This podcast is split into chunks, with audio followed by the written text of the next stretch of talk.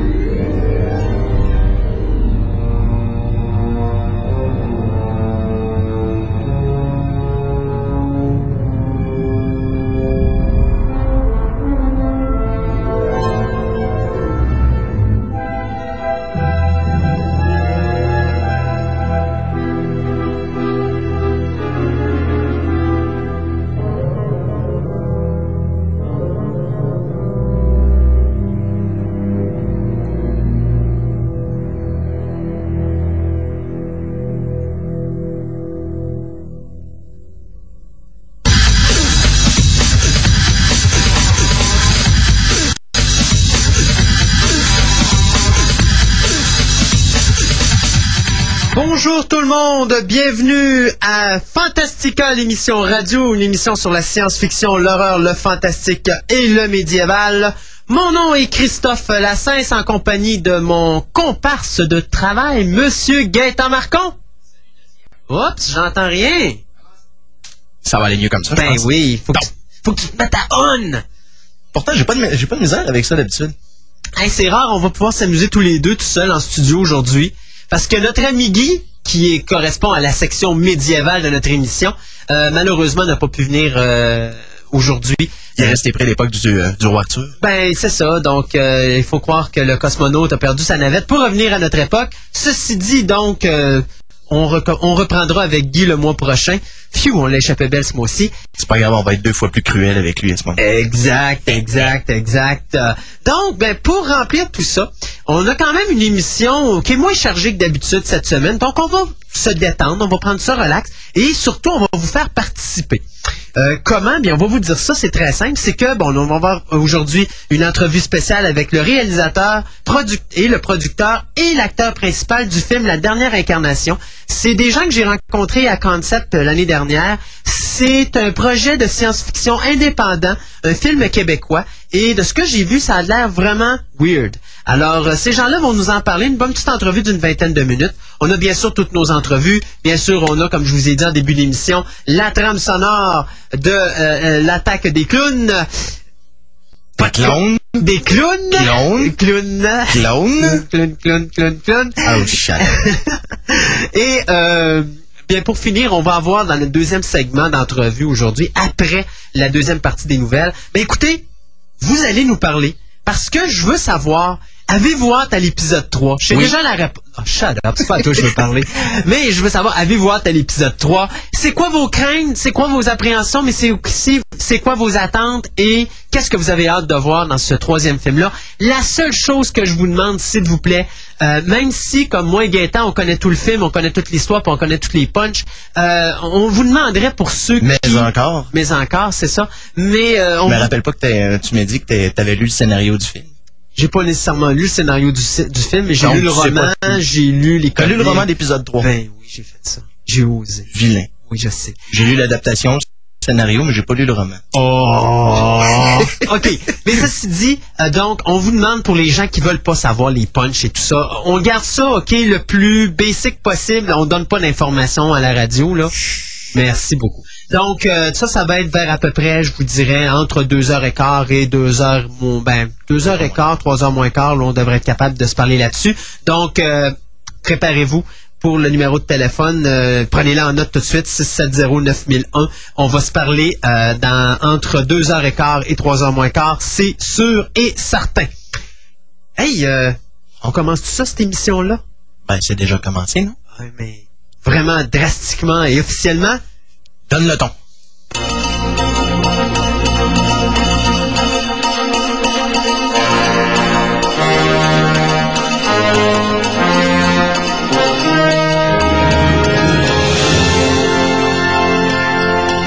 Et je vais donner le ton en étant complètement perdu et en te disant, Gate, tu commences avec la première nouvelle parce que j'ai perdu mes feuilles.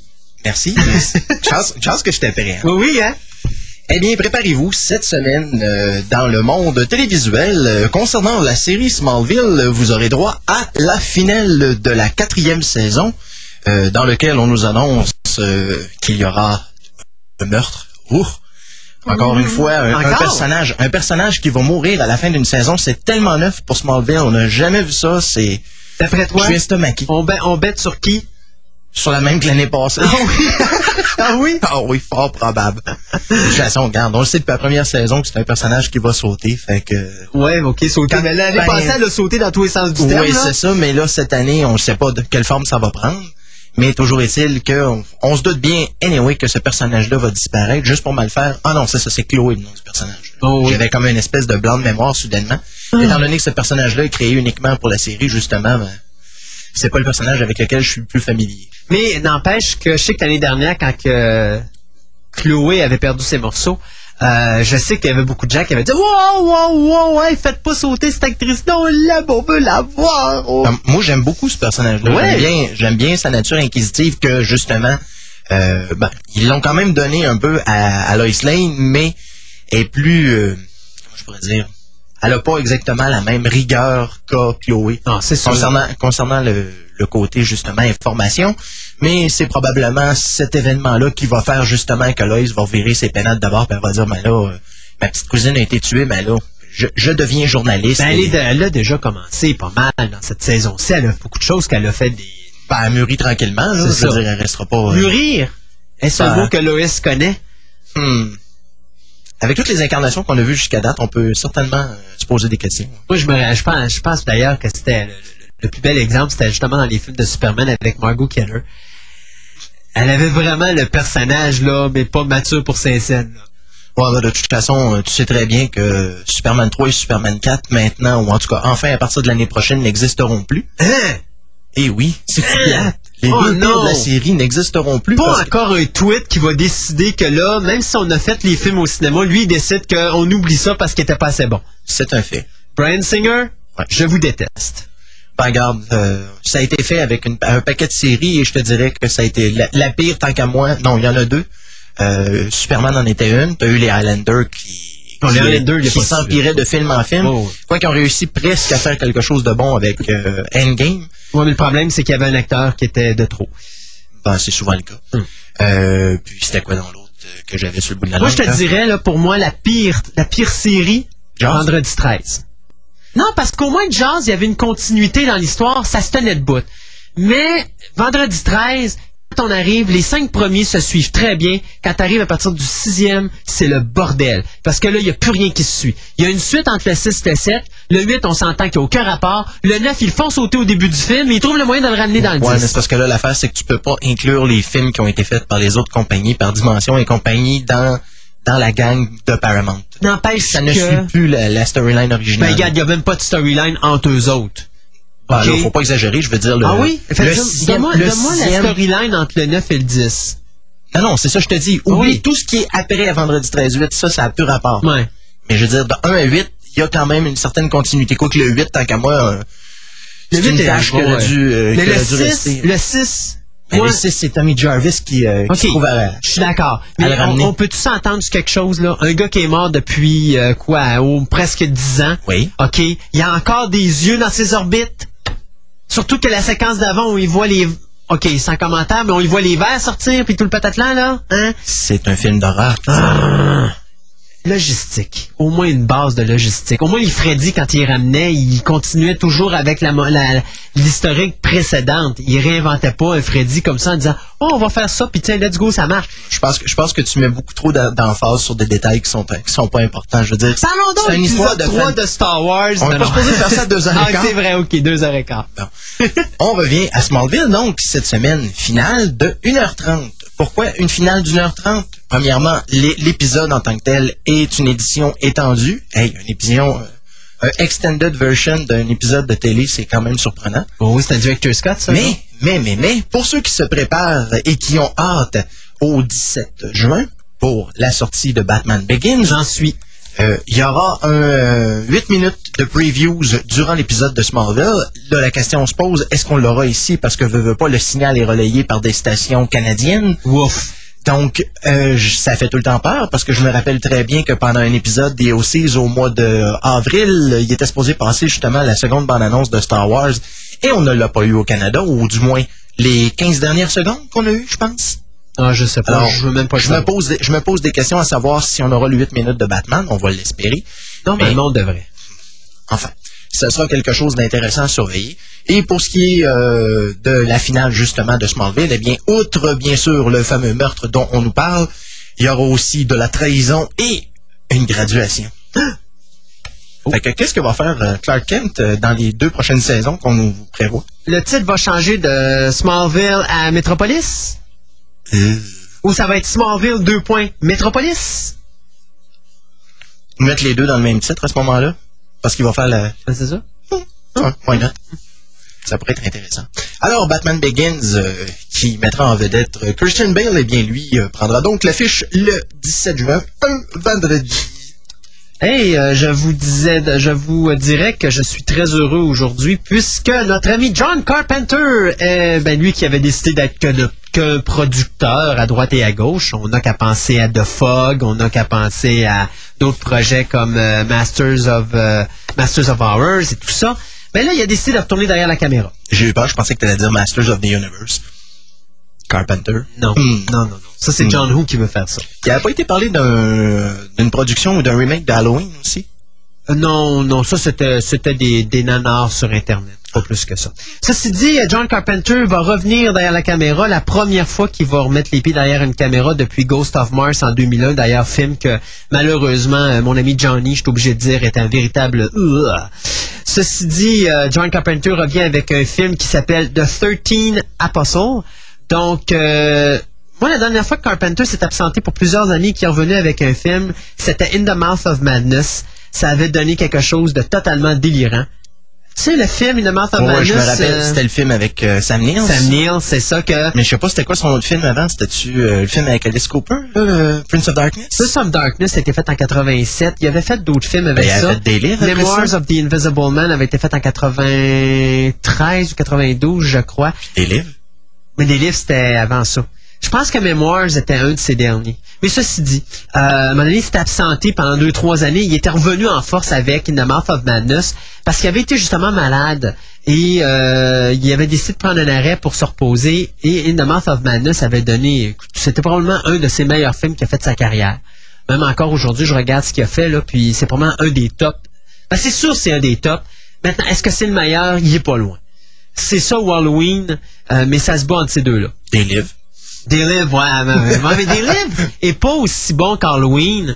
Puis je pense que même The, euh, The Thing passe avant. Parce que moi, The Thing demeure pour moi un de ses tops, là, euh, un de ses top guns. Même Starman. Effroyable créature. Ouais, même Starman était excellent. euh, avec euh, Jeff Bridges et puis, euh, mon Dieu, comment elle s'appelait l'actrice qui jouait? C'était pas Karen Allen? Karen Allen, c'est ça. Miss, In- Miss First Indie. Donc, notre ami Carpenter va revenir. Et qu'est-ce que The 13 Apostle? Eh bien, c'est un film qui raconte l'histoire d'un détective de Pittsburgh qui est chargé d'enquêter sur une série de meurtres épouvantables. Et bien sûr, il va découvrir que c'est un groupe de serial killers, donc des maniaques, euh, des euh, meurtriers en série, qui se sert d'Internet pour retrouver leurs victimes. Quelle originalité. Ben oui, ça s'est déjà vu, mais avec Carpenter, ça risque d'être intéressant parce qu'il va mettre une Twitch, une petite, euh, un petit, euh, je sais pas comment on dit ça, là, un petit, euh, Pour ajouter un élément de plus. un- ouais, ben, il va rajouter un petit quelque chose, là, un petit, un petit Un quelque twist. chose, ouais, un twist, ah, c'est ça, un twist, un twist mystérieux, un petit twist surnaturel, là, à la Carpenter, comme seul Carpenter sait le mettre, pour rendre ça encore plus intéressant. Donc, euh, le scénario de la production va être écrit, euh, ben, de, la produ- de cette production indépendante-là, va être écrit par euh, Paul Margoli.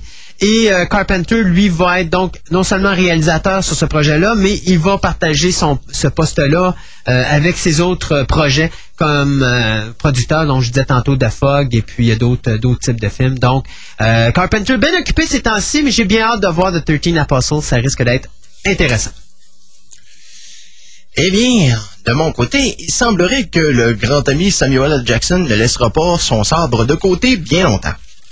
Ben, non, c'est vrai, on a dit qu'on ne donnait pas trop de commentaires. Bon, ouais, ben là, OK. T'sais, On faut- tombera pas là-dedans, mais faut toujours est-il que, au-delà de Star Wars épisode 3, Mais là, c'est toi qui me relance, là. C'est toi qui me relance, là. j'ai rien lancé du tout. Ben, tu viens de parler de l'épisode 3. J'ai rien lancé du tout. Entre 2h15 et 3h moins quart? J'ai bien dit au-delà de. Ah, OK, OK. Merci. OK. Alors, Samuel L. Jackson, au-delà d'épisode 3, Ah, il la recommence? euh, se portera donc sa voix et produira une série en dessin animé euh, qui s'appellera Afro Samouraï. N'est-ce pas là exceptionnel? Euh, c'est une série qui sera faite pour la station Spike TV, produite par le studio d'animé japonais Gonzo et Fuji Television. C'est une série de cinq épisodes seulement qui va commencer euh, sur Spike TV, comme je le disais, en 2006. Ce sera donc l'histoire d'un samouraï noir dans un monde futuriste, mais en même temps féodal au Japon, qui a pour mission de se venger de la mort de son père. Euh, on y retrouvera ainsi donc les péripéties de différents voyages que fera le, le samouraï en question et qui rencontrera bien sûr une pléiade d'ennemis, euh, d'amis et bien sûr des challenges, des défis qui dépassent l'imagination. Euh, bien sûr, la série va mélanger euh, le style samouraï, mais bien sûr en y mettant une espèce de petite goutte de hip-hop euh, qui va faire gerber euh, tous les adultes euh, bien pensants et qui risque de faire triper peut-être quelques petits jeunes. Et bien sûr, ce sera quelque chose qui est complètement inconnu de l'auditoire nord-américain. Alors, Samuel. Jackson sera donc impliqué dans ce, dans ce projet-là avec Takashi Okazaki euh, et la compagnie d'animation Gonzo, qui est une division de la compagnie GDH.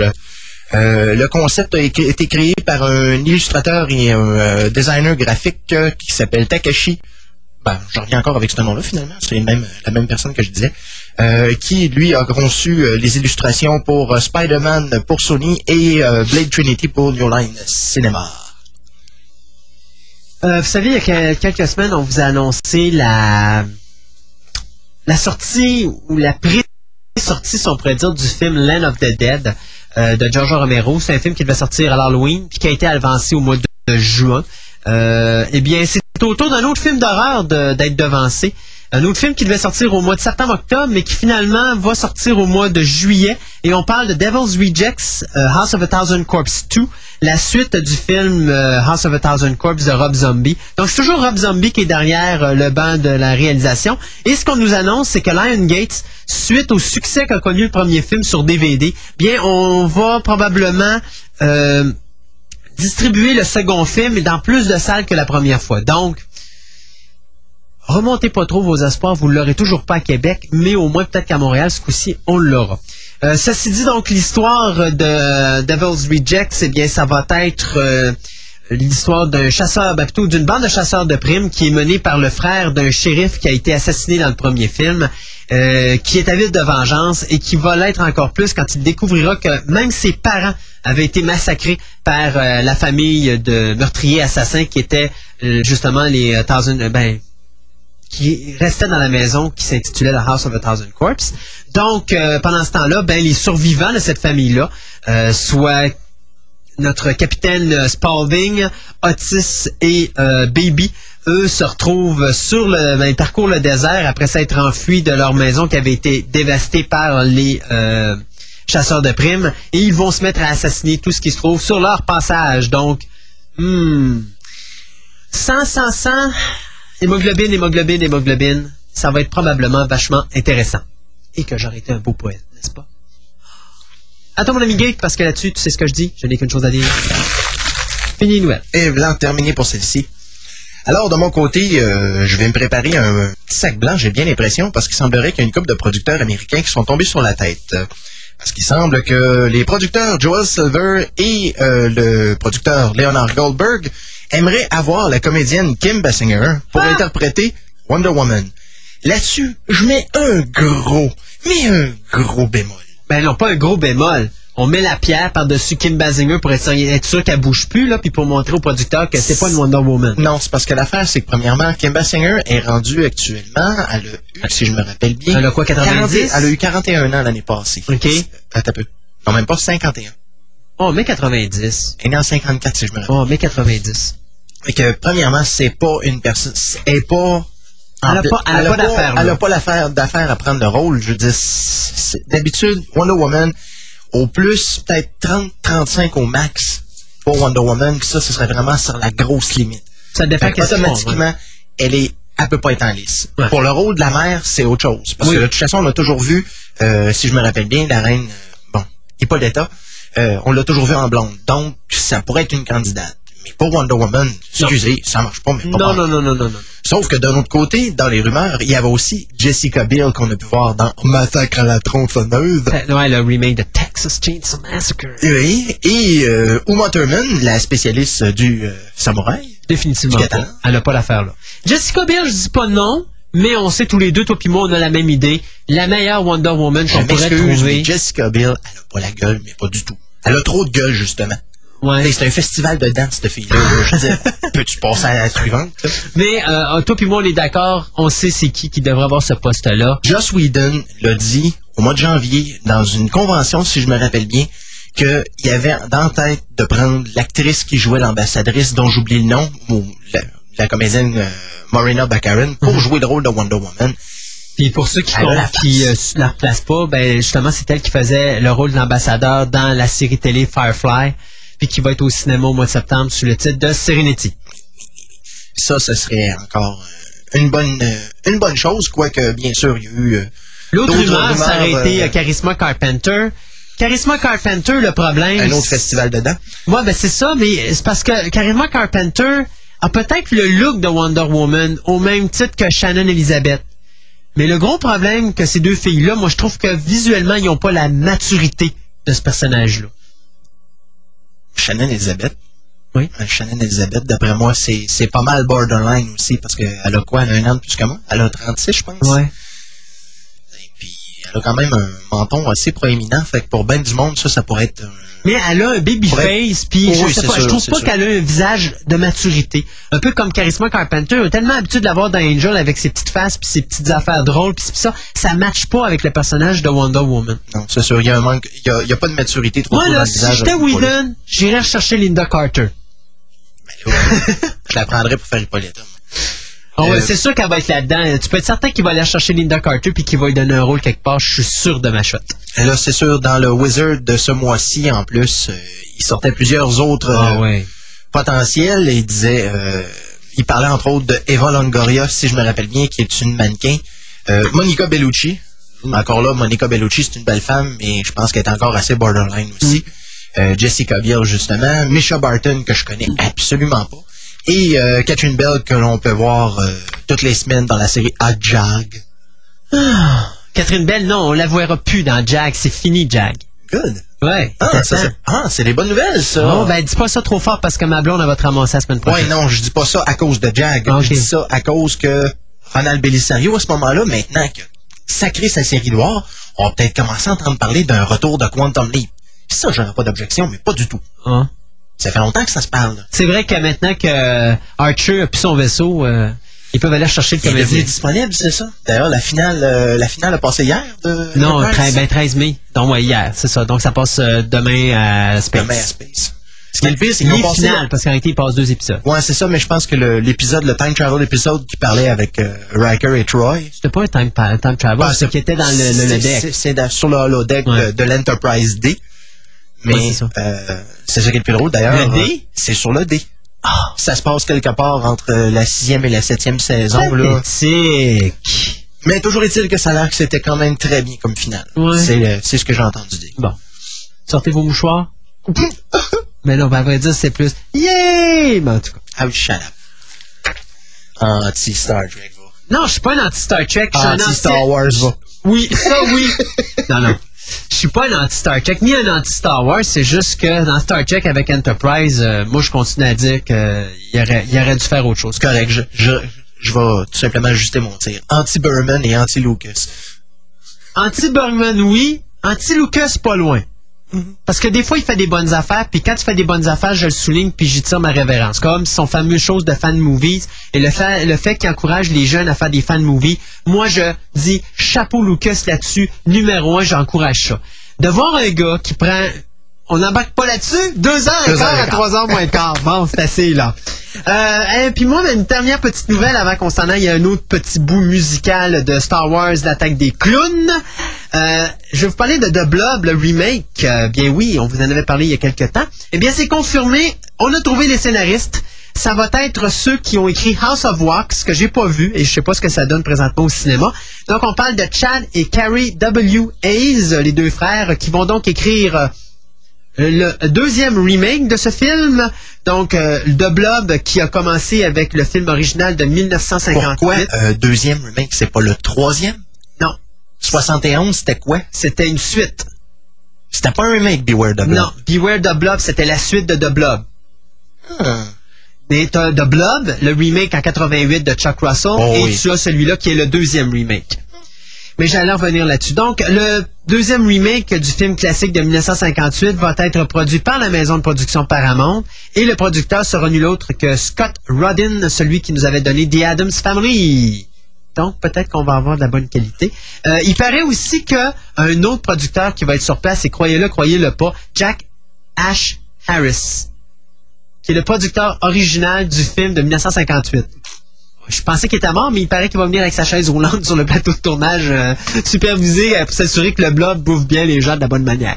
Ceci dit, pour ceux justement qui se demandent euh, c'est quoi le blob, ben le blob en 1958, c'est le premier film de Steve McQueen. C'est ce qui a mis Steve McQueen sur la map. Et euh, c'est également un film qui allait lancer une suite, qui va être le premier film et le seul film réalisé par Larry Hagman, soit notre ami JR dans Dallas. Ce Danny Gérard. Ouais. Et par la suite, Chuck Russell, qui nous avait donné euh, Nightmare on Elm Street 3 de Dream Warriors, avait réalisé son premier film avec le remake. Non, c'était pas son premier, c'était son second film avec The Blob, euh, que d'ailleurs j'avais préféré de beaucoup à Nightmare à l'époque.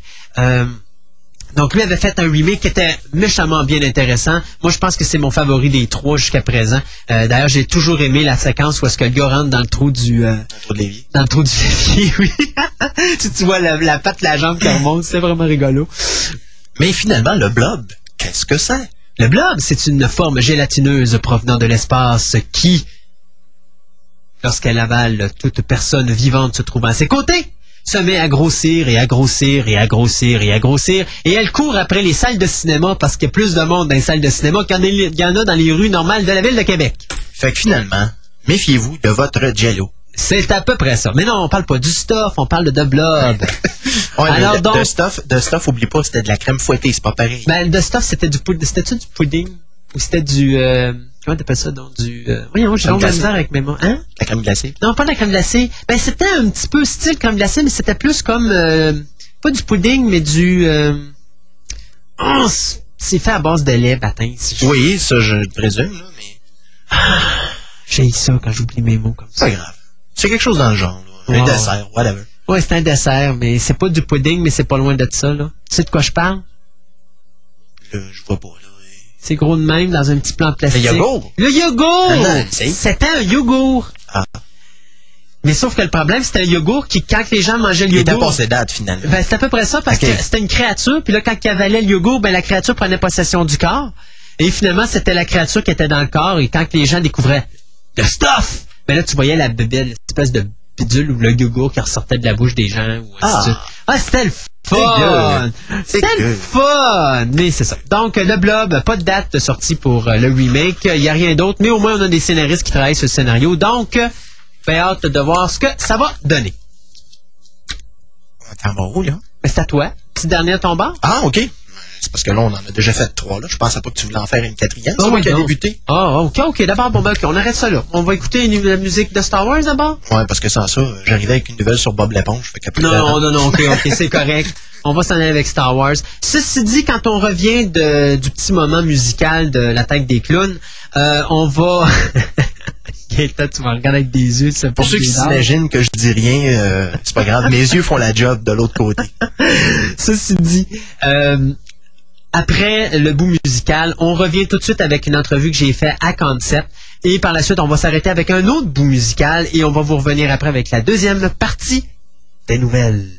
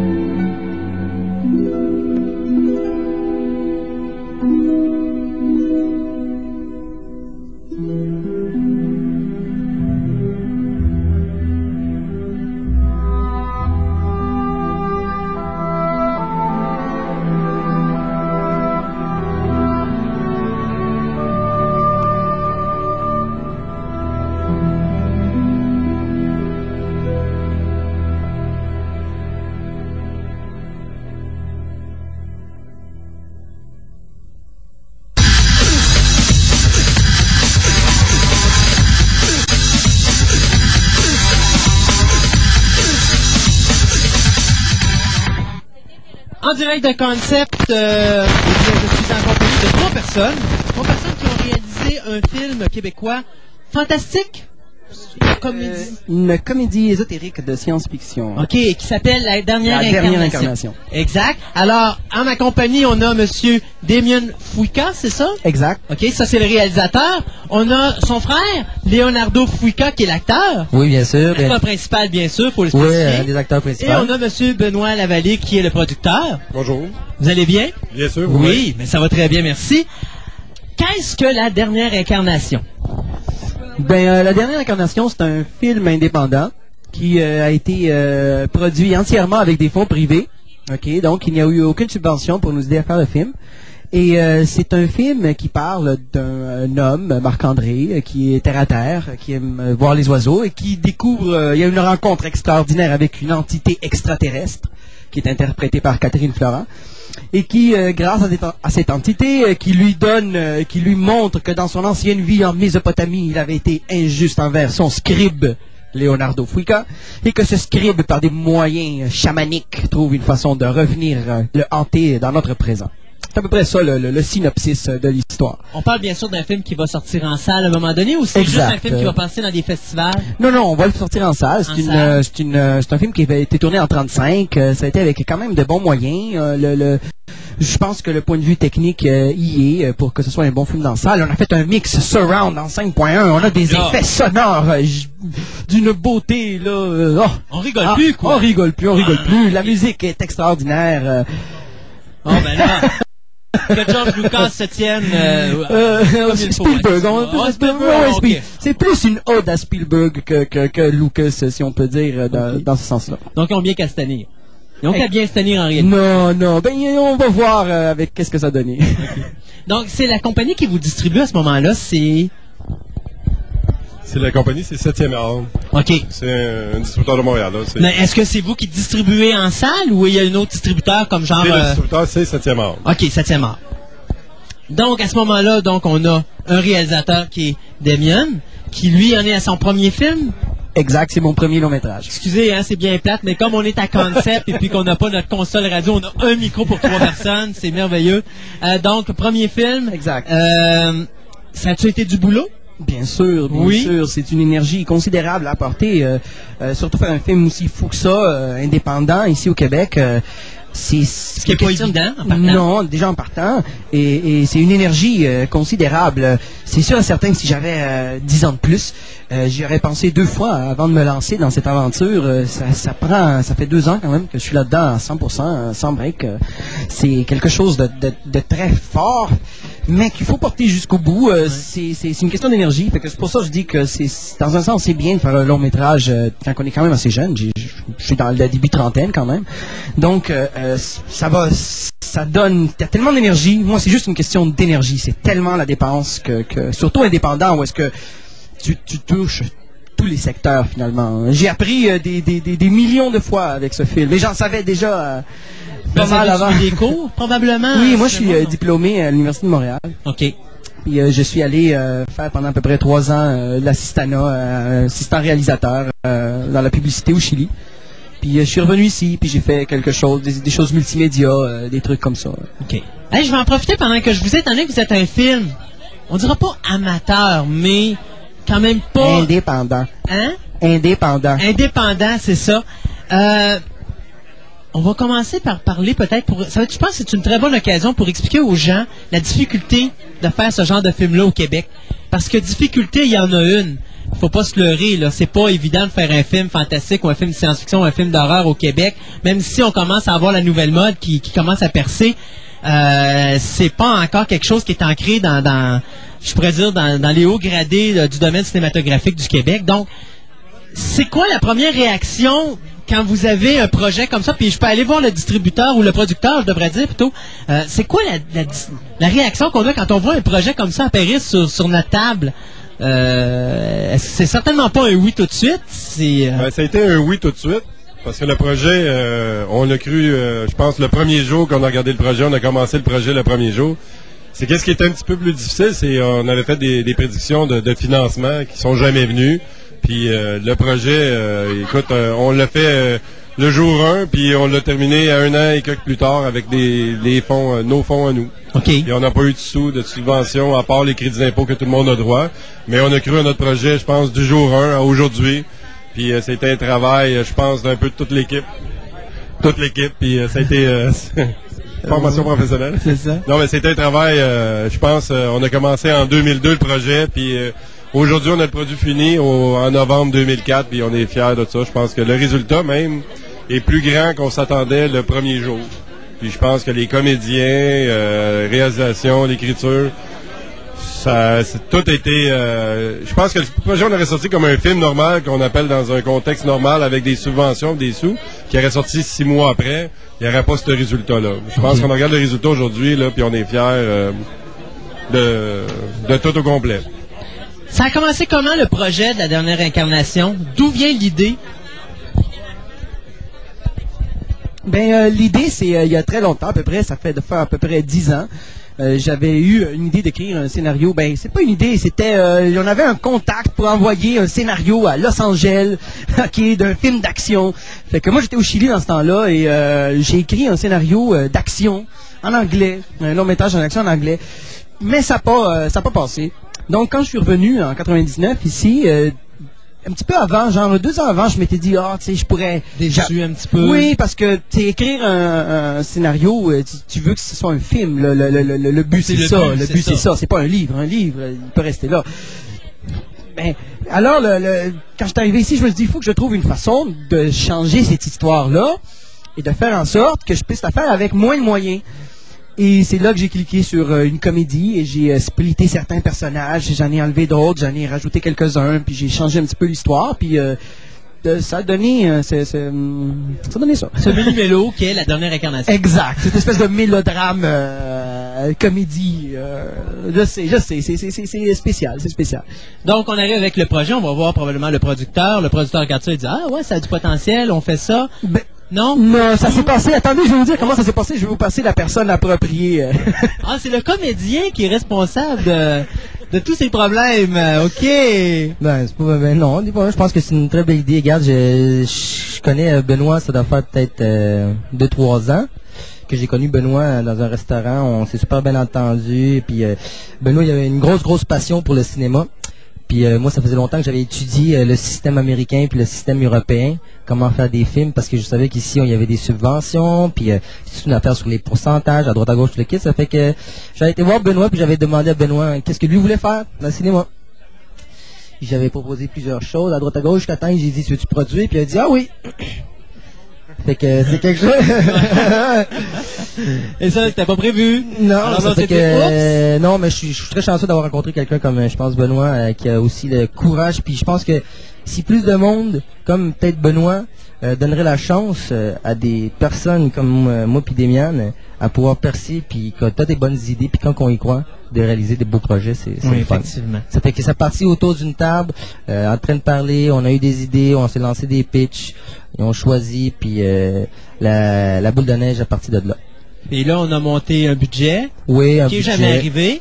Et, euh, et après ça, ben, on a commencé le tournage. Si j'ai bien compris, votre tournage a duré combien de temps? Un, ça, un mois, 30 Un jours. mois, 30 jours. Et votre préparation pour le tournage? 5-6 mois. 5-6 mois. Et on arrive au tournage, on fait ça, et après ça, ben, il y a la post-production, bien sûr. Post-production, tout le qui les effets spéciaux. c'est Un an et demi. Qu'est-ce qui a fait que ça a été si long, la post-production? Les effets spéciaux, euh, l'argent? OK. Mais c'était l'argent au niveau du montage ou au niveau global, parce que votre tournage, le plus gros est fait. Normalement, sur une post-production, je pensais que moi, ce qui était le plus dispendieux sur un tournage, c'était la production, le tournage. Nous, ce qui est arrivé, c'est que les trois malades, on a décidé, on a fait le projet pareil. On a démarré le projet, en- on a commencé en mars après l'écriture. En juin, on, on a commencé à faire le tournage, sans se préoccuper est-ce que les sous, le gouvernement, les subventions vont rentrer. Puis on est parti, puis le bateau est parti, puis on n'a pas arrêté le bateau, fait qu'on a continué l'aventure. Sauf que au mo- après le tournage, quand on a terminé le tournage, on a pris un break un peu. On dit bon ben là, on va attendre d'autres sous. Comment on va réagir pour faire la post-production? Puis c'est là. Ça a pris comme euh, six mois, cinq mois. entre chaque chaque étape a pris un deux mois. OK. Puis euh, ça nous a ramené un an plus tard. Donc, c'est l'attente du financement, finalement, qui Pas vous l'attente du financement, mais- c'est l'attente de retrouver les sous, vendu des compagnies. On a, on, on a brossé à droite puis à gauche pour aller chercher des sous. Puis euh, on a réussi, je pense, l'impossible après un an et demi. Là. Ben, pas l'impossible, mais on n'aurait jamais pensé ça il y a un an et demi, arriver avec euh, comme on a fini, là, je pense, euh, je pense monétairement. Là, Et le film sort en salle? là euh, présentement, on est en train de travailler pour le 22, 23 janvier pour sortir dans un festival, le premier festival là, qui va être à Chanteclair à Saint-Adèle. OK. On va faire une avant-première là, puis la première devrait être à Montréal la semaine après là. OK. Fait que là, on a Donc, hâte, fin euh, janvier, début février, le film devrait être disponible en ça. salle. Parce qu'on est prêt maintenant, sauf qu'on veut se faire une bonne promo quand même. euh, c'est pas un mois de plus, un mois de moins euh, qui va nous déranger. Non, ouais. Là, on a le produit dans les mains dans une semaine ou deux, euh, presque final. Fin, début décembre, on a notre produit.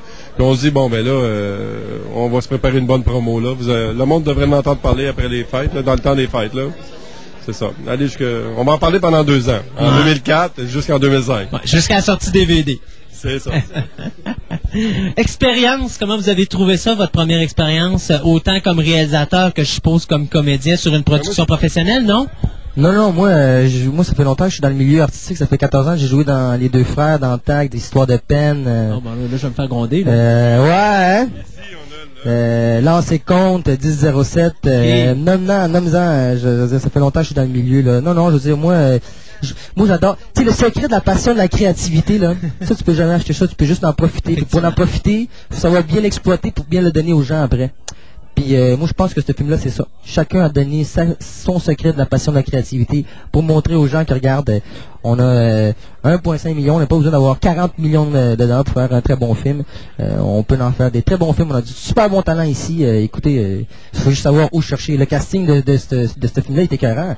Euh, Emmanuel Auger, euh, Catherine Florent, Stéphane Demers, Marie-Lie Bourque, euh, Gilbert Turp, euh, voyons donc, Patrick Masbourian, je veux dire, t'en as, euh, as beaucoup, beaucoup, beaucoup. Puis c'est le fun, c'est autant, autant de, de- que de, je suis content de savoir qu'il y a autant de comédiens qui ont aimé l'histoire. C'est ça qui est le fun. Tu sais, quand un comédien regarde ça, tu te dis, hey, oui, euh, non, tu t'es pas sûr.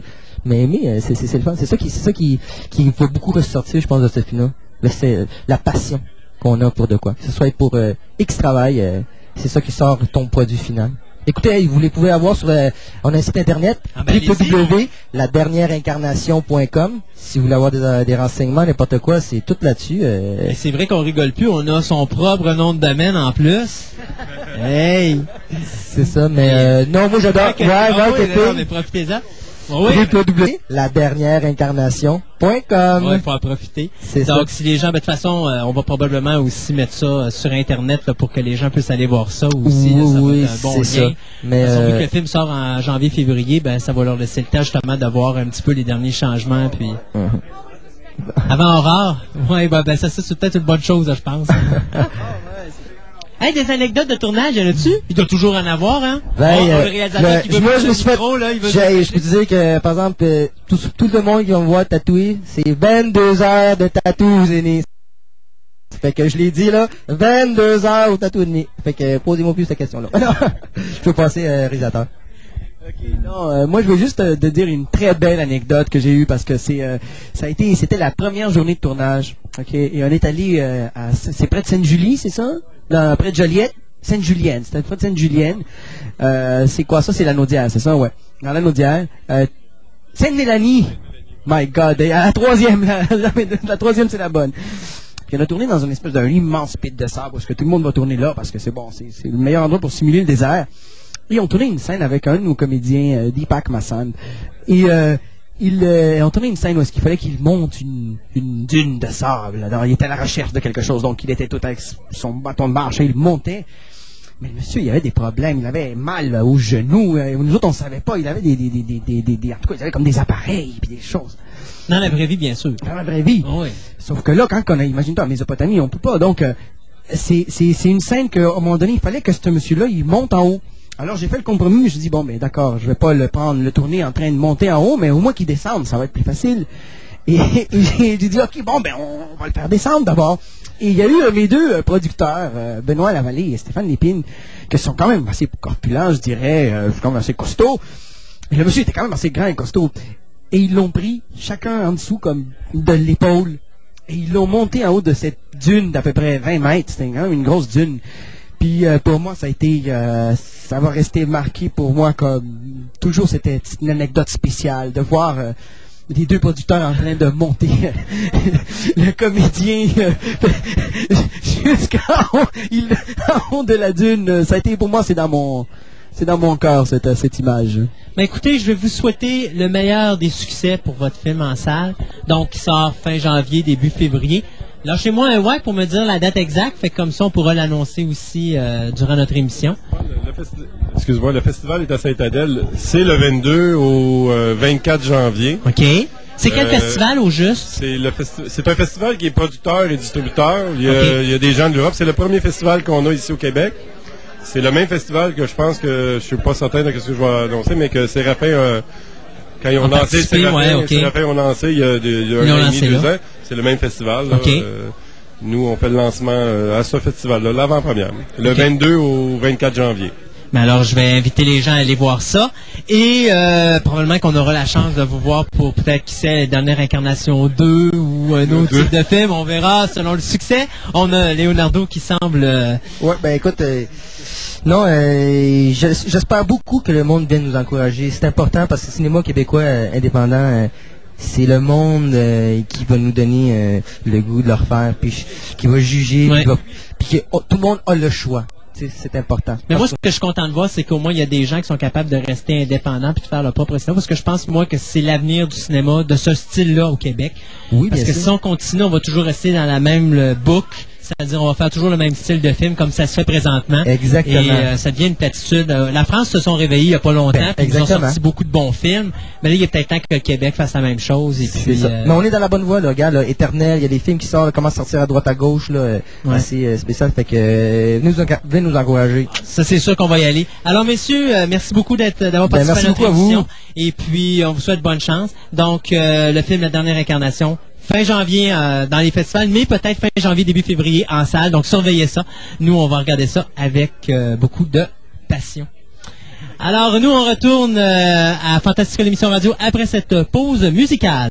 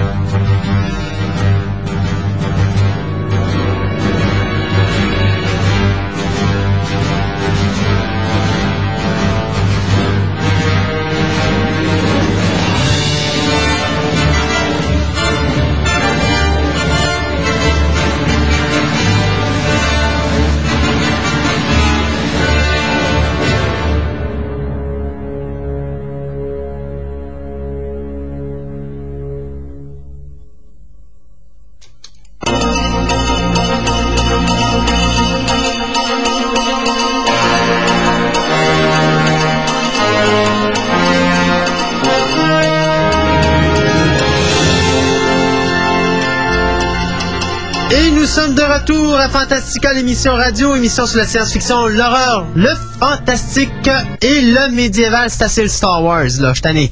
Hey, c'est ça que j'avais dit, c'était l'attaque des clowns. Tu comprends pourquoi? Même quand on arrête la machine, elle continue pareil. Pourquoi? Je laisse les clowns parler, moi? Ouais, ok, c'est correct.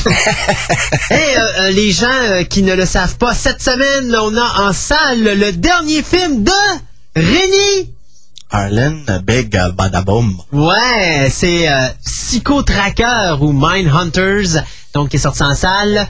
Euh, bien sûr aussi mercredi soir, n'oubliez pas, à minuit, c'est la première de... Star Wars épisode 3. On va en reparler à deux heures et quelques, là, là, je tanné, là. Bon. Il y a le nouveau Ouais. film de Jet Li aussi, je sais pas s'il est arrivé cette semaine ou la semaine dernière. là. C'est quoi le titre? Euh, Unbreakable. enchaîné, je pense. Ouais, ouais, ouais, c'est sorti cette semaine, ça. Euh, donc, euh, aussi en DVD, ben, cette semaine, on a eu des belles petites surprises. Euh, bien sûr, on vous l'avait annoncé la semaine passée, 12 Monkeys a Special Edition. Ça vaut-tu la peine? Ben là, je suis pas rendu à cette étape-là encore. Ah, tu l'as pas lu? Tu l'as pas lu non, encore? je l'ai pas écouté encore. OK. Donc, Comme je t'ai dit tantôt, je n'ai acheté 6 cette semaine, fait que euh, on va attendre de s'installer, de s'acheter un nouveau graveur DVD parce qu'il y en a un qui a flanché cette semaine. Ah. Yeah, yeah, yeah. Ah, yeah, yeah, yeah. Achète-toi un lecteur, euh, tu vas voir que ça coûte 40 pièces puis t'es bien équipé. Ouais, ben, je pense que c'est ce que je vais faire. euh, lecteur et graveur, fait comme ça, euh, on utilisera pas trop le graveur. Ouais, c'est ça. Ça va t'économiser tes affaires. Euh, autre chose aussi qui est sortie cette semaine, bien sûr, la première saison de Joan of Arcadia. Euh, deuxième saison de Mutant X. Euh, deuxième saison de My Favorite Martian. Et la troisième saison de Quantum Leap. Mais pas encore dans ta banque de données, ça. Tu peux-tu? Euh, non, euh, j'ai arrêté à la première. Ah ouais, t'as arrêté la première? Ben, Euh, faute de, faute de besoin euh, financier? c'est cela. Ouais, c'est ça. c'est quoi? C'est cinquantaine de pièces, 60 pièces? Non, c'est 40, 40 ou 45, je pense. C'est pas des, des séries qui sont très chères quand même, là, comparativement à bien d'autres. Mais quand même, tu sais, je du ça. Wonder Woman, euh, Smallville, Stargate. Et, Ça fait du Alouette. bacon, oh, ouais, c'est ça. Uh-huh. Euh, après ça, on a Kim Possible Movie, Soda Drama. Euh, on a également le fabuleux, l'extraordinaire navet Alone in the Dark, qui est sorti cette semaine en DVD. Et euh, bien Ah, t'as sûr, Eric- T'as Kristen Slater là-dedans, ça peut pas être pourri. sans commentaire. Et euh, pour finir, The Life Aquatic of... euh, Steve Zissou. tu parles d'un titre... Excusez-moi, mais Ouais, c'est pas, c'est pas un film grand public, euh, à ce que je me suis laissé euh, dire. Mais j'ai bien hâte de voir ça. Donc, euh, ça, c'est dans les euh, nouveautés. Maintenant, dans les nouvelles, écoutez, on va commencer avec une, une, une nouvelle triste. Euh, j'ai décidé de garder le reste pour la fin, mais on va commencer par la nouvelle triste. Joe Grant, l'artiste et écrivain Joe Grant, euh, qui est Joe Grant, vous allez me dire. Bien, écoutez, c'est un des, euh, une des personnes responsables des personnages euh, de Blanche-Neige et les Sept Nains. On parle surtout de la reine sorcière dans Blanche-Neige et les Sept Nains. C'est lui qui l'avait réalisé. On parle du co-scénariste de Dumbo. Euh, on parle également de quelqu'un qui a travaillé sur Mulan, euh, The Lion King, Pocahontas, Aladdin. Euh, bien, Monsieur Grant est décédé à l'âge de 96 ans. Mais je pense que Monsieur Grant a eu la plus belle mort de, de- qu'un artiste ne peut pas avoir. Bon, on oubliera la crise cardiaque qu'il a eu, mais il l'a eu sur sa planche à dessin. Donc, il est mort en travaillant sur ce qu'il aimait. Et donc, euh, il est décédé vendredi, euh, pas de cette semaine, mais le vendredi passé. Donc, euh, cette semaine, on était quoi, le 13, donc c'est le 7 mai. Donc, dans sa maison de Glendale, Monsieur Grant était seul puisque son épouse était décédée en 91, épouse qu'il avait depuis 70 ans. Donc, euh, il laisse dans le deuil ses deux filles et bien sûr, euh, il avait travaillé chez Walt Disney. Euh, pendant plusieurs années. Il était parti, il s'est engagé chez Walt Disney en 33, il a quitté la firme en 49, puis il est revenu en 89 pour travailler jusqu'à la fin de sa carrière. Donc, Joe Grant est malheureusement décédé à l'âge de 96 ans. Quand même, une bonne, une bonne run quand même, 96 ans. Ouais, effectivement. Pas d'objection. Hein, on va te dire qu'en plus, quand tu meurs sur quelque chose que t'aimes, euh, c'est une belle mort. Ouais. Il est encore en train de faire du dessin à l'âge de, l'heure de sa mort, tu sais, c'est quand même pas pire. Hey, t'en connais-tu beaucoup, toi, à l'âge de 96 ans, qui sont capables encore de faire du dessin? C'est pas évident, là. Parce qu'il faut pas qu'ils shake.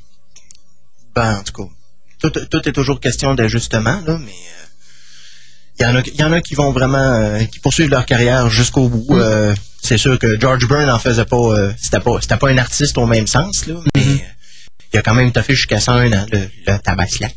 Ouais. Well, fumer son cigare. Ouais, c'est ça. ben, il continue d'en fumer probablement à l'autre bord. Là. Un gros stoggy par semaine. Pour le fun. Pour le fun. Alors, euh, qu'est-ce qu'on a à couvrir euh, de mon côté? Tu avais terminé avec ta Ouais. ta nouvelle de Mr. Grant. Dr. Grant? Dr. Grant. Alors, de mon côté, comme je disais tout à l'heure, on parlera donc euh, du magnifique personnage que tous les adultes adorent tant et que les enfants, dont les enfants sont si friands, euh, Bob Laponge, qui est, selon une étude faite par l'Université Laval, une étude qu'on dit sérieuse euh, d'abord et avant tout. Est-ce que je peux Je me demande où est le commentaire? sérieux, Ouais, je me c'est demande où est le ça. sérieux là-dedans. Mais toujours est-il que Bob l'éponge est l'émission la plus populaire de tous les enfants québécois. Et là, c'est vraiment euh, indépendamment garçon-fille, là, c'est vraiment général. Là où la deuxième position qui est occupée par l'émission québécoise Ramdam est première, mais au niveau du marché féminin. Là où les Simpsons occupent la troisième place et lui et euh, les Simpsons, c'est vraiment plus au niveau du public masculin. Et bien sûr, les Simpsons, là où euh, elle, est, elle est populaire, c'est qu'elle est présentée plus tard. Donc, les enfants qui l'écoutent, c'est comme une espèce de rébellion de dire on écoute les Simpsons, c'est bon, les Simpsons. Ils ont raison, c'est bon, les Simpsons. Euh, alors, euh, c'est ça. C'est euh, donc Bob l'éponge qui sort grand gagnant et qui squeeze la, compétition. Wow. Mon Dieu, comme quoi qu'il faut dire qu'au Québec, on s'améliore. Ben, regarde, Bob l'éponge, de toute façon, qu'on aime ou qu'on n'aime pas, puis pour une fois, on peut pas dire Ah, on est mieux que les Américains, on est pire que les Américains. Regarde, on est au même niveau côté Bob l'éponge, là.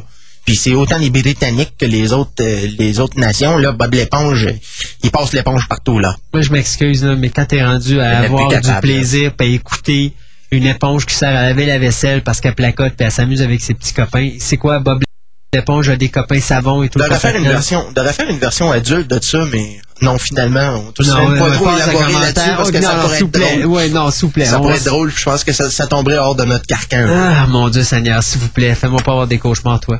Euh, hey, je vais vous parler du remake de The 2001 Maniacs. Enfin, c'est un remake du film 2000 Maniacs qui avait été fait par, mon Dieu Seigneur, ah, je me rappelle plus son nom, c'est un des grands cinéastes de films d'horreur. C'est quasiment lui qui a parti le cinéma gore. Ben, c'était pas lui qui avait fait Blood Feast, puis... Oui, euh, exactement. ok, C'est. Lewis quelque chose, mais... euh, Ah, j'ai ça quand je me rappelle ça, pas. c'était pas un des Ah, grands c'est classiques. Lewis, son nom. Ok, C'était pas un des grands classiques de la compagnie Prolusion au début des années 80. Là, Oui, euh, je pourrais pas dire. 2000 Maniac, Blood Feast, me semble que ça Ouais, il y été avait distribué en Ouais, même temps avec pièces puis couple Ouais, de, ça. genre. Ouais, ouais, ouais, oui. Euh, Oh, quel beau petit film à regarder. Vive Toxic le Ravageur. Ouais, effectivement. T'as-tu eu ta figurine? Il faut que tu achètes ta figurine de Toxic. Elle est assez belle. Exact. Moi, la mienne, elle passe la, avance la mop à tous les jours. C'est On vert va chez m'acheter le nous. DVD avant de m'acheter la figurine. je OK. Non, mais c'est vert chez nous en passant, là. Parce que Toxic, il- quand il lave euh, son produit toxique est vert, mais enfin. Hey, euh, Tiens-le mais- loin de tes machines d'exercice. Oui, c'est exactement ça, oui. Lesquels? Alors, on disait donc que euh, 2001 Maniacs, le remake du film 2000 Maniacs de H.G. Lewis, euh, va être, euh, ou plutôt, on, euh, les droits de ce, de ce nouveau film-là ont été ramassés par la fabuleuse compagnie Lion Gates Home Entertainment. Donc, le film qui a été écrit et euh, ben, coécrit et réalisé par Tim Sullivan euh, va donc sortir directement en vidéocassette très bientôt. On va cependant pouvoir le voir en grande première au Festival de Fantasie à Montréal en juillet prochain. Il fait déjà partie de la programmation et euh, il va également passer dans différents petits festivals de euh, minuit. Euh, donc, les, quand il va y avoir des petites des projections à minuit le soir. Et ça risque de comprendre le petit film 2001 Maniacs euh, qui met en vedette, bien sûr, Monsieur Freddy himself, Robert Englund. Donc, euh, si ça vous tente de vous amuser, eh bien, quand ça sortira en vidéocassette, hein, vous vous taperez ce petit, cette petite merveille. Bon, alors, pour ceux qui s'amusent à courir les DVD, et là, pour l'instant, je regarde Christophe, malgré que les séries télé, c'est pas vraiment son bag, mais enfin, euh, la série euh, Révélation qui est diffusée sur les ondes de NBC sera distribuée euh, par la compagnie Universal dans le 28 juin, très précisément. Euh, on parle ici des six épisodes qui ont été diffusés, donc c'est- c'est vraiment euh, probablement une saison juste de mid-season, je présume, euh, Revelation. Toi, tu connais Revelation, c'est une mini-série de neuf épisodes. Que, que- que quand j'ai su que c'était en ondes, ben, c'était quand j'ai eu cette nouvelle-là, et puis malheureusement, ben, ça finissait mercredi passé. Donc, Il parle juste de six épisodes, toi tu Ah, parles de six épisodes, excuse, non, je me suis trompé, Ok. six épisodes. C'est un peu comme euh, Kingdom, of- Kingdom, Kingdom Hospital Hospital. de Stephen King. Alors, euh, cette série-là, elle avait été écrite par, euh, a été créée, pardon, par David Seltzer, à qui l'on doit le roman euh, The, The Omen, La Malédiction. Euh, L'édition qui va sortir en DVD est une édition deux disques qui se, de- qui se détaille à 27,98 et qui contiendra bien sûr les six épisodes en format anamorphique widescreen 1,78 et avec une euh, trame sonore Dolby 5.1 surround, il va sans dire. Euh, la série euh, a pour artiste principal euh, Bill Pullman et Natasha McCone, euh, McAlone, pardon. Euh, Pullman interprète un professeur sceptique qui, dont la fille a été assassinée par un sataniste, alors que Natasha McAlone, elle, est une une sœur qui se joint à lui à ce moment-là pour essayer de découvrir quelles sont exactement les, les révélations dont elle, elle a enten- ent- entendu parler et qui mèneraient, selon toute vraisemblance, vers la fin du monde. Alors, euh, ça devrait quand même être quelque chose d'intéressant. Bill Pullman, d'habitude, tu reviens son épingle du jeu. Oui.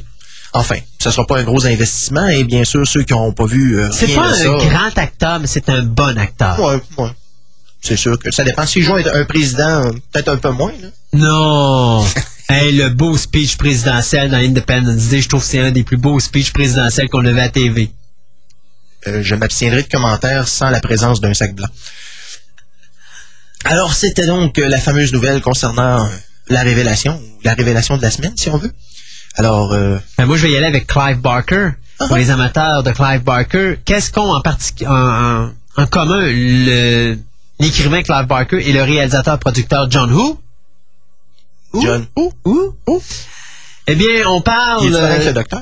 Non. Eh, on parle que les deux hommes vont s'associer pour produire le film Demonic, qui est un film qui va être accompagné d'un jeu vidéo. Donc, le jeu vidéo, lui, va être réalisé par la compagnie Terminal Reality. Et euh, il va sortir, bien sûr, en même temps que le film qui va être écrit, bien sûr, par Barker et qui va être produit par M. John Woo. Il n'y a aucune nouvelle qui nous dit qui va réaliser le film. Une chose est sûre, c'est que présentement, on est en train de finaliser le scénario et on est en train de chercher des comédiens pour prendre les différents rôles que Barker a écrits. Euh, la compagnie Terminal Reality qui va sortir le jeu, bien juste pour vous donner une idée, c'est eux qui avaient fait le jeu vidéo Blood euh, Blood Rain. Donc euh, c'est la même compagnie. Et donc euh, tout ça pour dire que le, présentement au niveau de la scénarisation, l'histoire euh, on n'en sait pas trop, mais tout ce qu'on peut vous dire, c'est que Brad Foxhaven a pris également le poste de co-producteur sur ce projet-là, où on va voir le Ultimate Bad Guy qui va semer la terreur sur son passage avec des pouvoirs assez spéciaux et des habiletés assez euh, weird. Donc, euh, Demonic, euh, pas d'autres développements que ça, mais c'est bon de savoir que notre ami Clive Barker est de nouveau sur la planche de travail. Fait que finalement, c'est un projet aussi que tu vas, dans le jeu vidéo, tu vas tout simplement interpréter un super vilain. Ouais, c'est à peu ça. Ah, si tu veux jouer un vilain, je peux soumettre d'autres idées. Vice? City, Vice City, ça fait un job pas mal. Ah oui? C'est vrai que c'est pas trop science-fiction, mais enfin. Pour jouer un, mé- un méchant, c'est le fun. Mhm.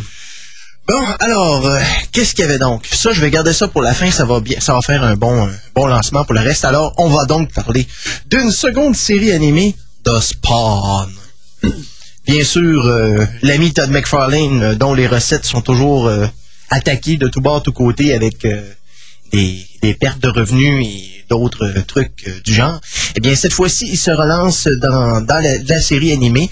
Et bien sûr, ce ne sera pas une suite de la série animée qui a déjà été produite pour HBO. On parle d'un nouveau concept. Euh, c'est très embryonnaire d'ailleurs, euh, il y a vraiment, mais vraiment pas de, de renseignements, d'informations. On nous dit que ça va être une série euh, pour adultes, donc R-rated, comme la série originale. Comme la série originale, la première l'autre série originale qui comprenait trois saisons, si je me trompe pas. Mhm.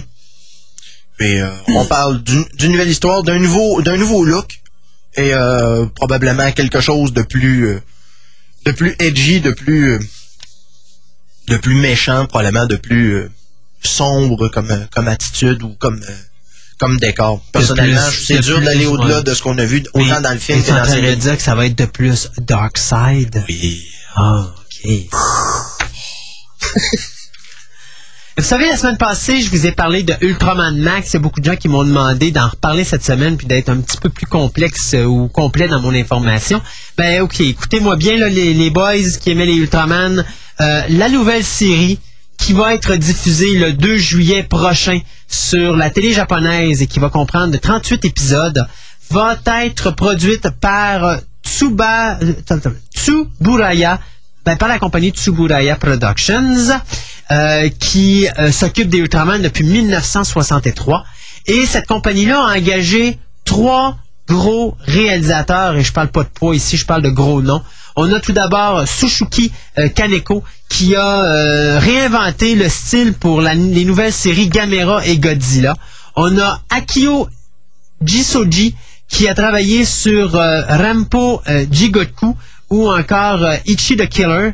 Donc, euh, cette personne-là va être également à la réalisation. Il y a un troisième réalisateur, réalisateur pardon, qui est Takashi euh, Miike, euh, qui lui euh, travaille actuellement sur un, un- film de la compagnie euh, Kanukawa qui s'appelle Yode Desensu.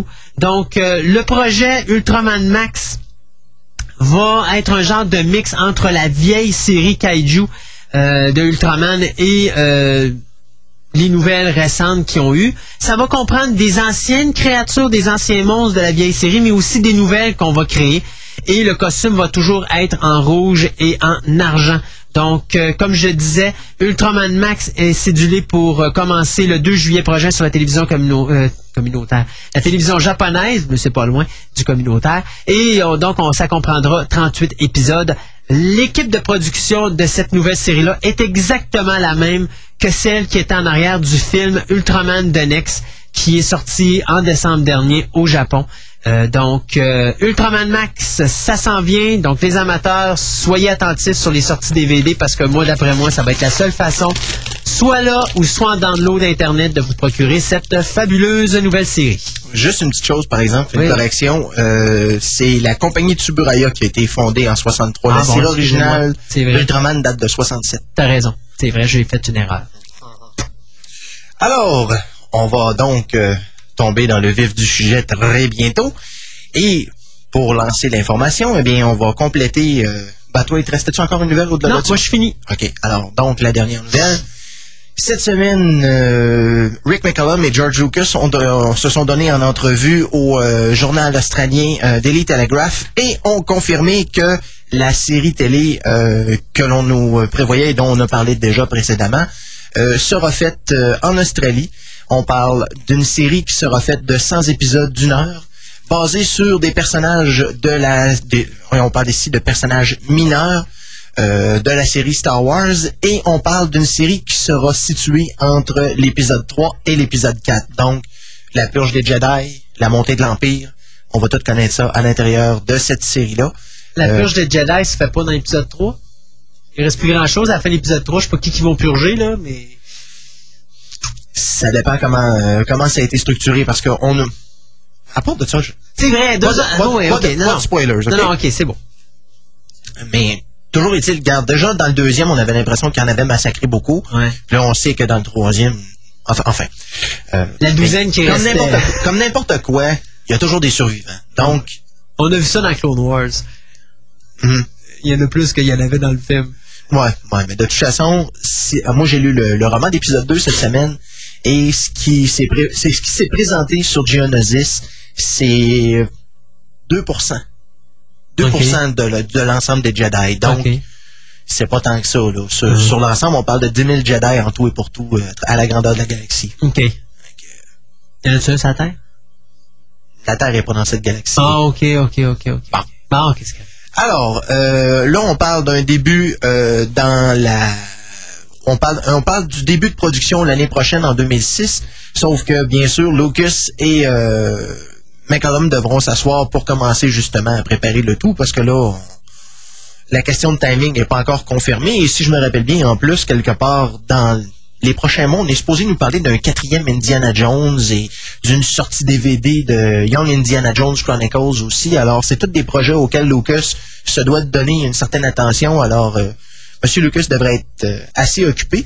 Et en plus, comme si c'était pas assez, bien, il y a une série en 3D qui se parle aussi, qui se, qui se passerait dans la période de la guerre des clones, soit encore entre épisode 2 et épisode 3.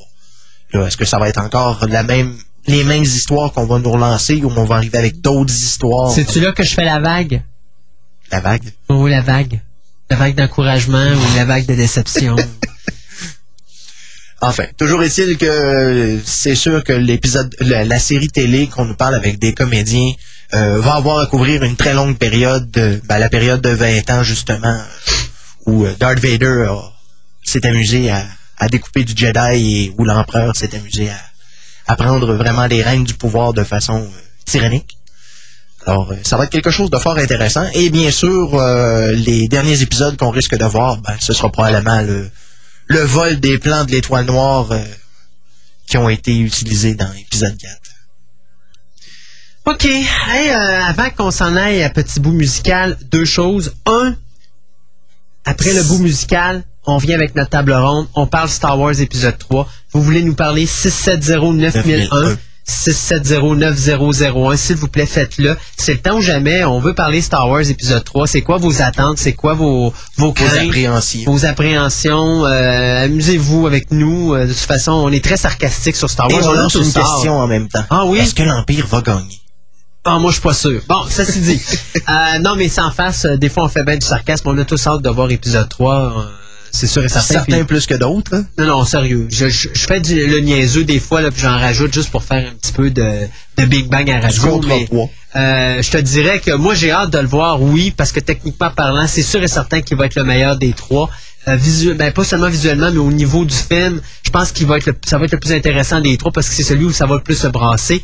Maintenant, c'est sûr et certain que moi, mon univers de Star Wars, c'est-à-dire épisode 4, épisode 5, épisode 6, a été scrappé avec épisode 1, épisode 2. Donc, il peut pas faire pire que de toute façon ce que je sais déjà qu'il va faire. Fait que quoi qu'il se passe, de toute manière, mon univers à moi, il est scrappé. Fait que pour moi, les deux Star Wars, c'est deux univers totalement différents. Il faut que je les regarde comme ça, sinon je perds mon plaisir à voir l'épisode 4 et l'épisode 5. Comme je te disais tantôt, je suis déjà plus capable d'écouter l'épisode 4. Je fais juste écouter la, première demi-heure, puis euh, je me mets à brailler parce que l'information qui est vé- véhiculée correspond pas avec ce qui est véhiculé dans, dans- le début. Mais enfin, arrête de rire. Bon. Voilà. Deuxième information avant qu'on s'en aille au petit bout musical, juste vous rappeler que présentement, au moment où est-ce qu'on se parle, le 13 et le 14 mai, soit c'était hier et aujourd'hui, c'est le deuxième salon du couteau d'or du Québec. Vous allez me dire, pourquoi qu'il nous parle du, du salon du couteau d'or du Québec?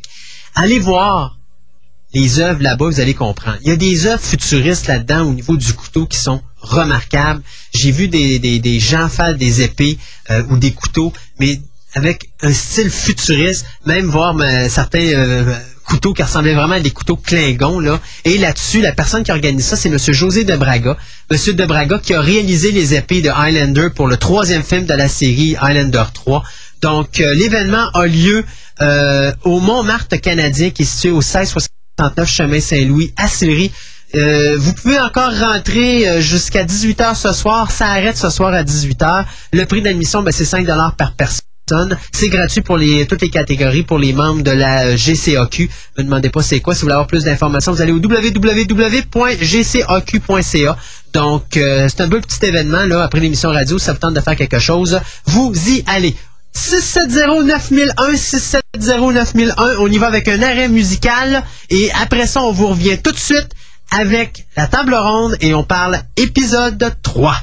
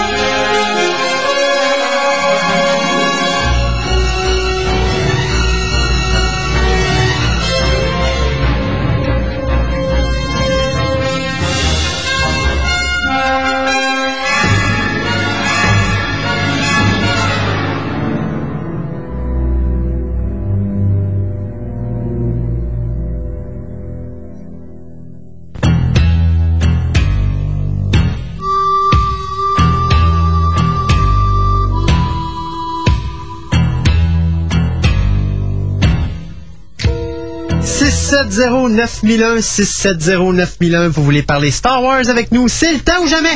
Vous avez deux secondes. Ah, c'est fini. OK. Non, mais sérieux, si vous voulez nous appeler 670-9001, on va vous parler. Ça va nous faire plaisir. C'est quoi vos appréhensions de Star Wars épisode 3? C'est quoi que vous avez hâte de voir? Avez-vous hâte à Star Wars épisode 3? Donc, 670-9001. Euh, Ça je- paraît que tu commences avec des appréhensions, c'est la première chose que tu as dit. Avez-vous des appréhensions? Est-ce que vous avez quelque non, chose? Qu'est-ce que vous avez hâte de voir? Non, mais enfin, regarde. OK, alors, euh, c'est ça. Si vous avez des appréhensions. ça patine. hey, deux secondes. Damask cette semaine en DVD, Son of Damask, le duo parfait, le bon et le mauvais, le haut gradé et le bas gradé. Donc vous avez la merveille et la cochonnerie, ou deux cochonneries, dépendant de ce que vous voulez voir. Damask avec Jim Carrey, Son of Damask, euh, Son of Damask, pardon, la nouvelle cochonnerie qui est sortie cette année. Team America, Yes. Police, la Rated et Unrated Edition, ça également, ça sort. The Grudge Special Edition, Director Scott qui sort également cette semaine. Je viens de me taper Ju Young. Honnêtement, je préfère de loin Ju Young. Il est méchamment violent, par exemple, là, mais euh, Ah ouais. j'ai adoré Ju Young. Euh, The Mosquito. Joe Young? Ju Young. C'était pas un film avec un gorille, ça? Euh, Mosquito Man, s'il vous plaît. C'est pas la suite de Mosquito Coast, S'il te plaît, don't ask. Ou Euh, de Fly? Coast Lake, vous avez Camp Utopia avec une fête de mort. Je sais pas, j'aurais choisi un autre type pour un film. C'est quoi, c'est un can de jackass? Ouais, c'est à peu près euh, genre Friday the 13 euh, Ils ont Quicksilver Highway qui euh, sort également en DVD. Ça, c'est le partenariat Stephen King, Clive Stephen Barker. King, Clive Barker, t'avais Christopher Lloyd qui jouait l'année. Exact. Euh, Zombies avec un Z euh, qui sort également. Euh, Skin Deep. Donc, comme vous pouvez voir, on a plein de films de série Z cette semaine qui sort. Skin Deep, on parle pas du film avec Joe, euh, John Ritter, là. Non, pas du tout. Euh, White Noise qui sort avec Michael Keaton. Donc ça c'est le film le plus attendu cette semaine. Ah, écoute, je peux pas passer à côté de ça. Il y a un DVD spécial qui sort cette semaine. Bart Wars, ou si vous préférez, Les Simpsons. Les gags de Star Wars des Simpsons. Effectivement, donc ça sort cette semaine également. Et donc, c'est Avec Dart, Dart Omerus Euh, Ouais, ok, si tu le dis. et Bart Skywalker. Et pour finir, et non le moindre, cette semaine en DVD, Return to the Batcave. Ah, c'est cette semaine. Vous voulez rire, vous moquez de la série 1966 de Batman. C'est ça, c'est le temps ou jamais, parce qu'avec ça, vous allez rigoler. C'était-tu, je pense que c'était chez toi que je l'avais écouté, ce film-là. Ouais, on s'était réunis en gang, Ah ouais, à un moment donné, on avait méchamment comique. Ah, c'était bon. Mélange, mélange semi-historique et en même temps une, petite- une petite histoire qui se, produit- qui se passe dans nos années avec le vol de la Batmobile. C'était assez sympathique. Puis de revoir euh, Burt Ward et Adam West euh, Réunis dans leur ensemble. rôle respectif, c'était fort, fort sympathique. Effectivement. Donc, cette semaine, mercredi soir, minuit, Mhm. donc à quel cinéma? Star City Sainte-Foy, salle 10. Donc, euh, toi, tu as la version anglaise? Ya. T'as déjà tes billets? Ya. Et puis, bien sûr, euh, il y a, on a des versions en français aussi. Oui. Donc, ça va être le festival Star Wars dans la nuit. oui, mais veut dire, messieurs et mesdames, les boss. je peux- peux-tu te mettre tout de suite euh, ma première appréhension? Oui.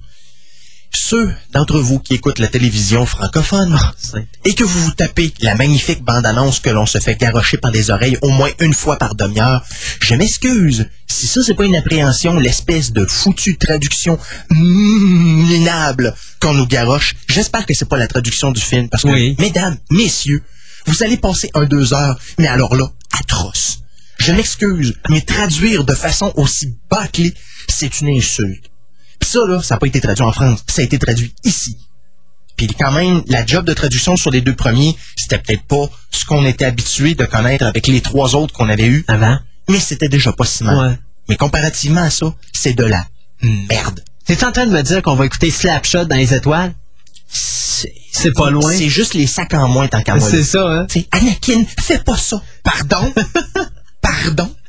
On parle déjà mieux que ça dans En quelque famille. sorte, t'es en train de me dire que la traduction va être à la hauteur du film. Ta gueule. Sérieusement. Non, mais... Non, non, non, faut pas exagérer. Non, je là. sais. Je sais, effectivement que là... Que ceux, euh, ceux qui sont habitués et qui sont capables de se taper une version Je pense que là, j'ai Oh, touché des oh, cordes oh, sensibles. Oui, bonjour.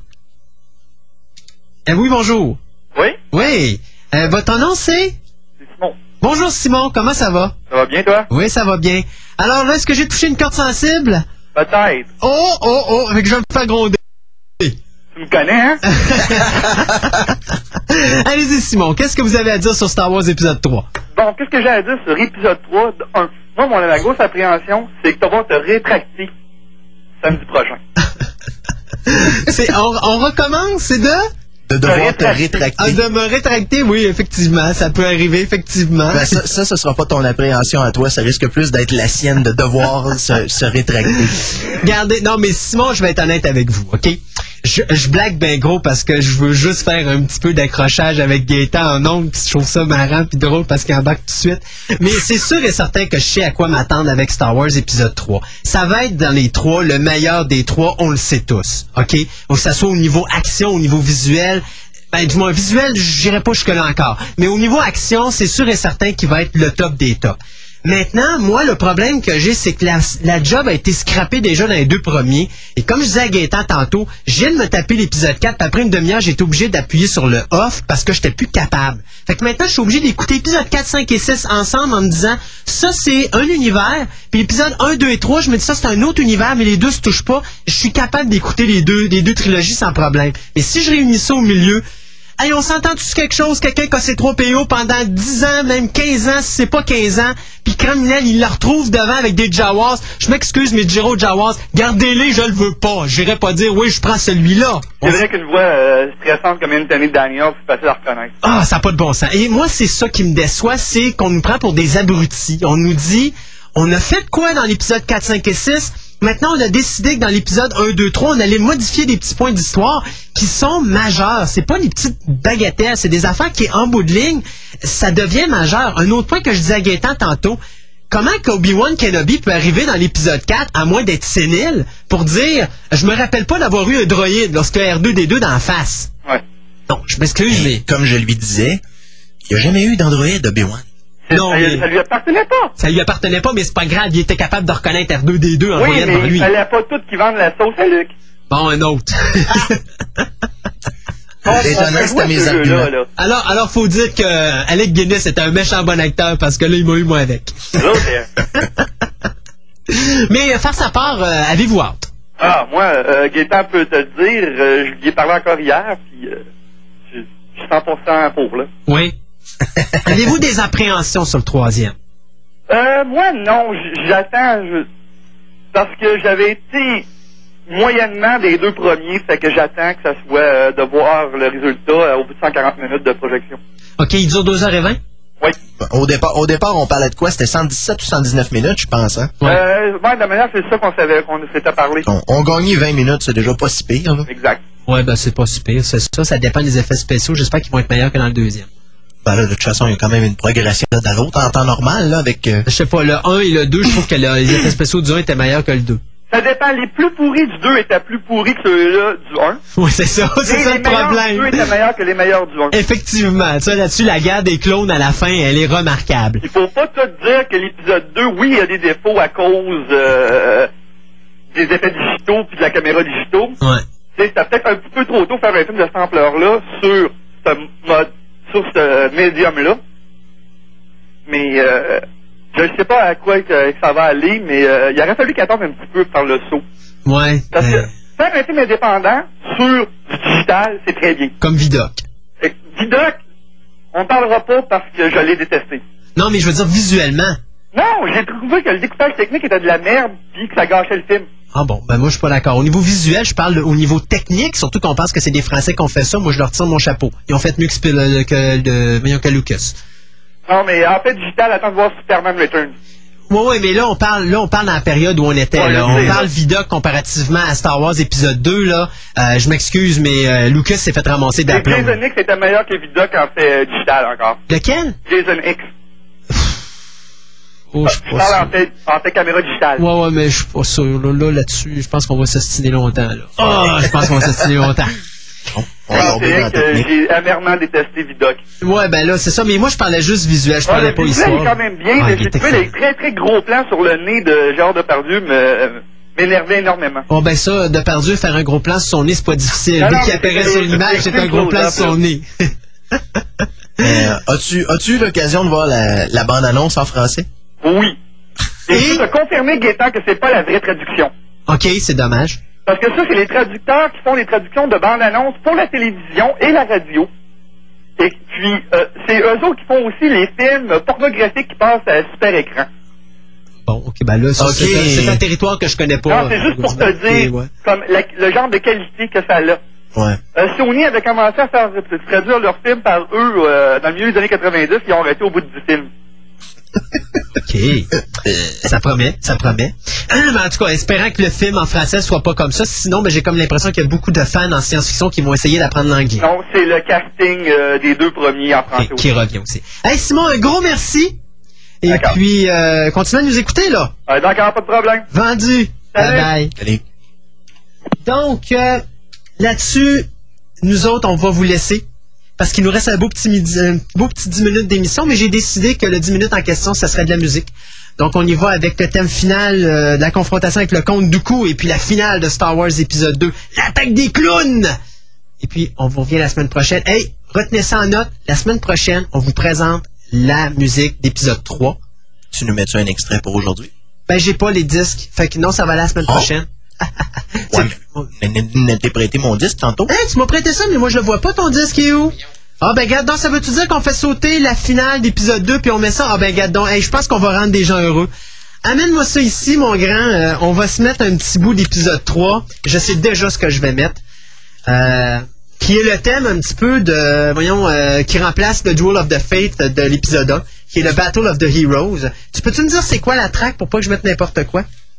Comme j'ai fait tantôt. C'est la numéro 3. La numéro 3.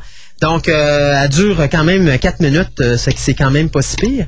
Attends une seconde, j'ai des problèmes avec mon ma ligne téléphonique, parfait. Euh, donc, euh, écoutez, merci beaucoup d'avoir été avec nous. Oubliez pas, mercredi cette semaine, c'est Star Wars épisode 3. Et euh, jeudi, y a-tu des représentations qui vont... Ça euh, va probablement commencer aux heures habituelles, aux alentours de midi. De toute façon, si, si j'ai été enchanté par mon expérience, il y a des bonnes chances que probablement je m'achète un billet pour le lendemain aussi. Ah oui? C'est le genre de film que t'es mieux d'avoir quelques visionnements, euh, histoire de bien décanter, puis de- d'avoir de meilleures possibilités de l'analyser. Parce que la première fois, tu te laisses entrer dans, dans le récit, tu laisses, tu laisses faire sa job. Après, je me dis, à ce moment-là, tu commences à le décortiquer, tu essayes d'analyser c'est quoi qui t'a plu, c'est quoi qui t'a pas plu. Moi, j'aime- autant faire ça de même, comme ça. C'est sûr que si la première fois, la première écoute, t'es dans le récit puis t'aimes pas le récit, Ah, c'est t'as sûr pas trop tendance à retourner le voir. Mais ça, raison pour le, je, le récit, je pense qu'au niveau du troisième, on n'aura pas de misère avec à certains je penserais pas non points plus. près, là. Moi, moi, je sais que mes appréhensions sur épisode 3, c'est vraiment au niveau de l'histoire romantique entre Anakin et Padmé. Parce que premièrement, les dialogues de ce que j'ai vu sont assez ordinaires. Oh, mais c'est Lucas. C'est cela. C'est c'est pas c'est pas euh, quelqu'un qui sait comment écrire une histoire une histoire d'amour. Il sait pas c'est quoi lui euh, une histoire d'amour. Ça penser un peu à James Cameron. James Cameron, c'est pas son fort non plus. Ah non. Je veux dire, C'est l'histoire de... C'est ça. C'est des gars de moteur, c'est des garagistes. Fait qu'il faut pas tu leur demandes d'avoir un cœur. euh, Les autres, ils aiment les machines. méchantes an- Non, méchante mais c'est- analogie. c'est parce que là, tu parles d'un bonhomme qui, qui, euh, qui est euh, George Lucas, qui lui, son fun noir, c'est l'informatique. C'est la technique. C'est un gars qui dit à son comédien, regarde là, c'est ça, tu sais comment aller chercher ton émotion. Je n'ai rien à foutre de l'émotion. Va me chercher cette émotion-là. Moi, je sais pas comment te la dire. Tu fais tirer la langue à Jar Jar puis ça va pas la C'est ça, exactement. Hey, Jar Jar, fais-moi pla- un plaisir. Il se fait-tu décapiter dans ce film-là? On a dit pas de spoiler. Ah, maudite affaire. Voilà que j'attends la semaine prochaine. Bon, ben, hey, sur ton ce- roman. Ouais, c'est ça. Non, mais. hey, sur ce, je vous dis à la semaine prochaine. Salut, Gate. Salut. tout le monde. Faites attention à vous. Profitez de la mauvaise température cette semaine pour aller voir Star Wars épisode 3. Et puis, revenez-nous en forme la semaine prochaine. N'oubliez pas, on vous présente la trame sonore du troisième volume, soit Revenge of the Sith. Et là-dessus, je vous dis, voici un extrait. Et à la semaine prochaine. Attention, on sera blazer.